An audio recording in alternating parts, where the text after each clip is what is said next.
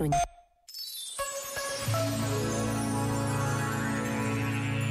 Sobre a importância de aprender a fazer o luto, os diferentes lutos na nossa vida, escreveu Rita Sacramento Monteiro.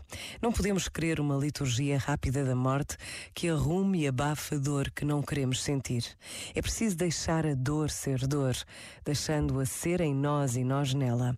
E isso vale para qualquer dor na nossa vida. Para além de um espaço individual para sentirmos, precisamos de um espaço coletivo, nas nossas famílias, nos nossos grupos de amigos, nas nossas comunidades onde se possa falar da morte e onde se possa falar da dor, nomeadamente da dor que se sente quando alguém de quem gostamos morre e do processo que isso desperta, envolve. Negar isso é negar uma parte extremamente importante e identitária do que é um ser humano. Em certa medida, é negar a experiência da vida. Este momento está disponível em podcast no site e na app.